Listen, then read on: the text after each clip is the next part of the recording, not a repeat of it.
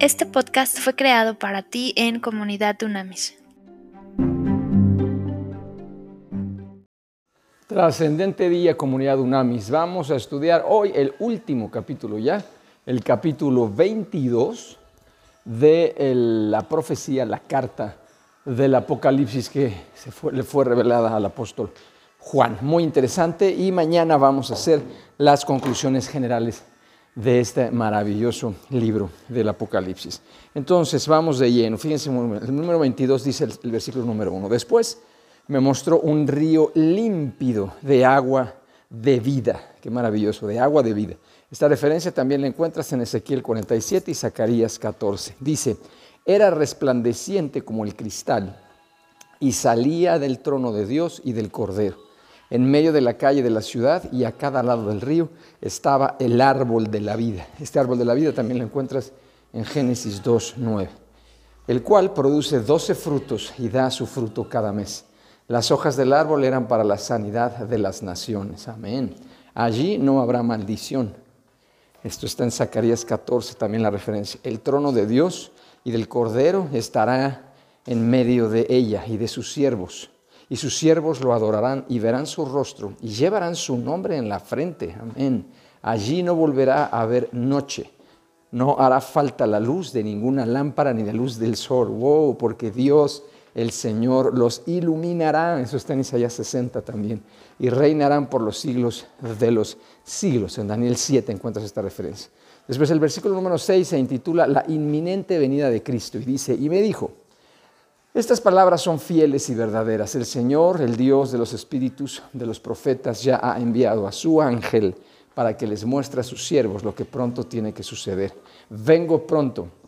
Dichoso el que obedece las palabras proféticas de este libro. Yo, Juan, soy quien vio y oyó estas cosas. Después de verlas y oírlas, me postré a los pies del ángel que me mostraba estas cosas para adorarlo, pero él me dijo, no lo hagas, yo soy consiervo tuyo y de tus hermanos los profetas y de los que obedecen las palabras de este libro. Amén. Tú adora a Dios. Vuelve a confirmar aquí claramente. Dice, tú adora a Dios. Y me dijo también, no selles las palabras proféticas de este libro, porque el tiempo está cerca. Deja que quien sea injusto siga siendo injusto, que quien sea impuro siga siendo impuro que quien sea justo siga practicando la justicia y que quien sea santo siga santificándose. Muy interesante. Esta referencia también la encuentras en Daniel 12. Dice, miren, ya pronto vengo y traigo conmigo mi galardón. En Isaías 40 confirmas esto el galardón y también en Isaías 62, para recompensar a cada uno conforme a sus acciones. En Salmos 28 también viene esta referencia. Yo soy el alfa y la omega. Esto lo encuentras también en Apocalipsis uno, el principio y el fin, el primero y el último. Esto, esto, todas estas referencias las encuentras en Isaías 44, Isaías 48, Apocalipsis 1 y Apocalipsis 2.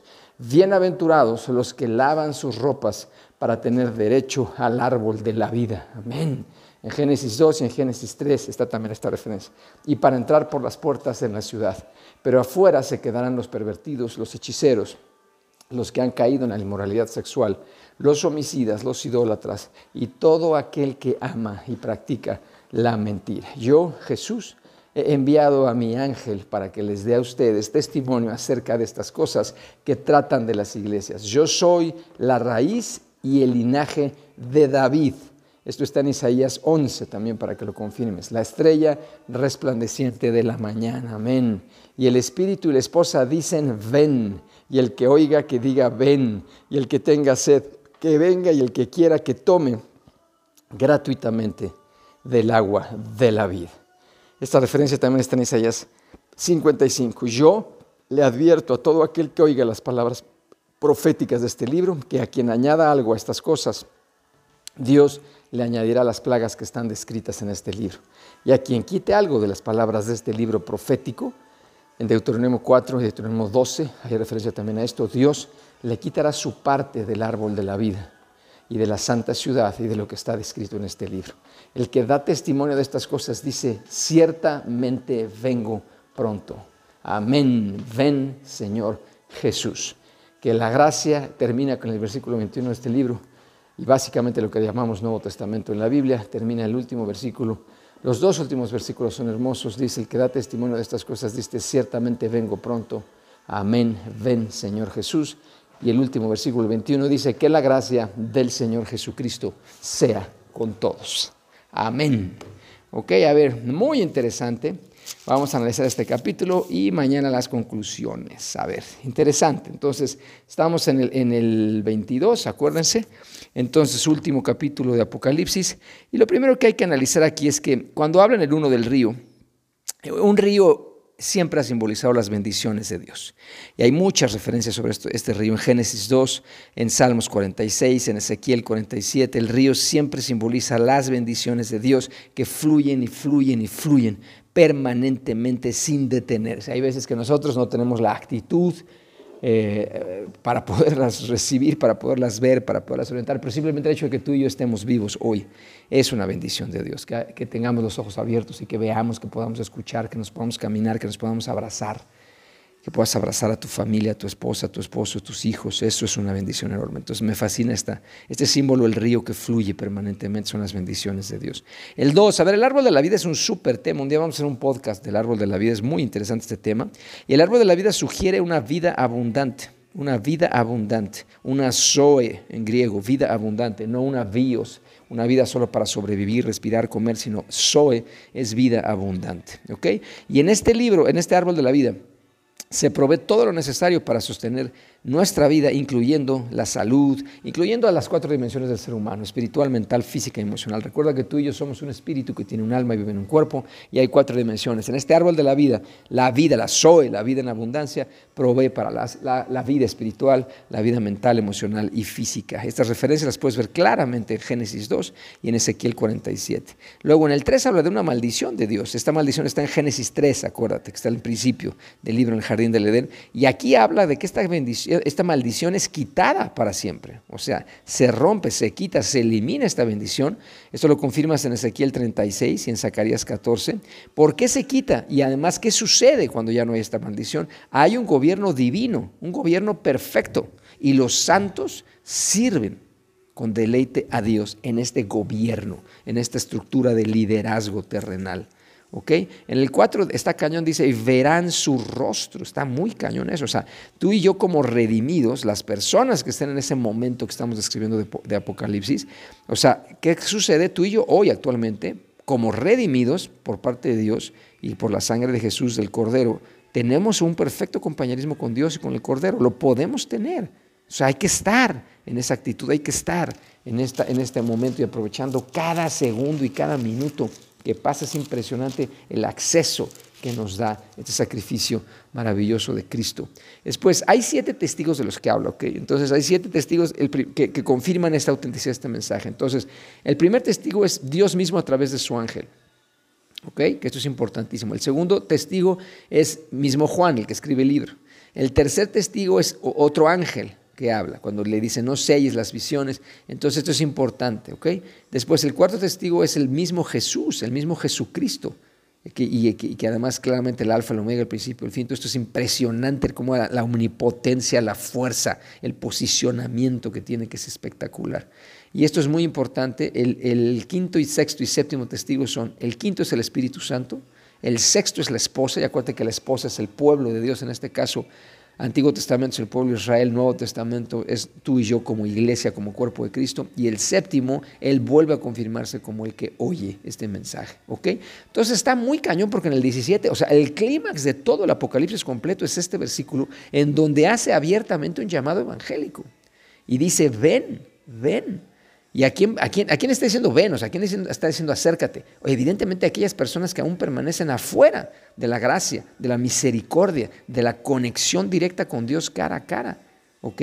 Entonces, eso es muy importante porque el Espíritu de Dios sin la esposa no puede ofrecer esta invitación. O sea, tú y yo tenemos ese llamado impresionante. Y si, y si a mí me apuras y me dices, ¿Tú qué me quieres decir a través de, este, de, esta, de, estos estudios bíblicos de Apocalipsis? Es que tú y yo como iglesia, como cuerpo de Cristo, no de ladrillos y cementos, no de show, no para llenar, crear auditorios, construir auditorios y llenar bancas, no, sino la iglesia como cuerpo de Cristo para llegar y anunciar la buena nueva a toda la gente que está sufriendo, que está perdida, que está errada, que se está autodestruyendo y que destruye a la gente que lo rodea. Tú y yo tenemos esa inmensa responsabilidad.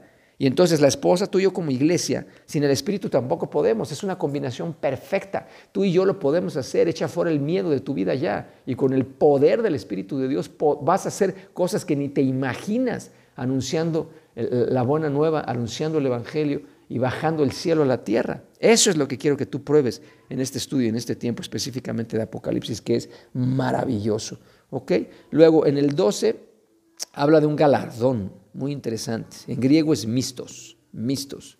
Y esto es literalmente la recompensa por un servicio otorgado.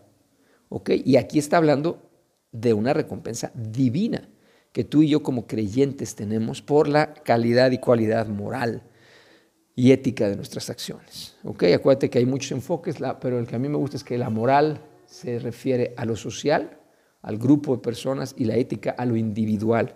Entonces tú y yo, y te lo demuestro bien fácil, hay montones de veces en la historia de la humanidad donde moralmente, por ejemplo, es aceptada la esclavitud. Y sabes perfectamente que eso éticamente y de manera personal pues, es imposible. Y hubo gente que la mataron por eso, porque no aceptaba éticamente, individualmente la, esclavitud. ¿Por qué? Porque todos somos creados a imagen y semejanza de Dios y no, no puede un hombre a otro hombre subyugarlo y tratarlo como menos que un animal, como un objeto. Entonces ahí había algo moralmente aceptado y, culturalmente aceptado y además era el negocio más importante y hubo gente que murió, dio su vida porque éticamente de forma individual no aceptaban esto. ¿Por qué? Porque no iba conforme a la palabra de Dios. Entonces aquí está muy interesante esto de, mistos, de galardón. ¿okay? Y luego el 20, el cierre es una belleza, es una belleza. Cuando él cierra diciendo, eh, ven, ven, ven, eso es impresionante. O sea, las últimas palabras de la Biblia, hay una promesa de, de Jesucristo que dice, ciertamente regreso en breve. Esta es, una, una, bendita esperanza que tú y yo debemos de tener bien claro, la cual fue anunciada por los ángeles, es declarada por los apóstoles, es confirmada con ternura con Jesucristo en este último, en este último libro de la Biblia, en estos últimos versículos. Esto es impresionante, ¿ok? Y entonces es muy interesante que tú y yo, con este llamado precioso que dice ven y luego que dice regreso, regreso pronto, tú y yo no podemos perder la esperanza. No importa, no importa que esté pasando a nuestro alrededor.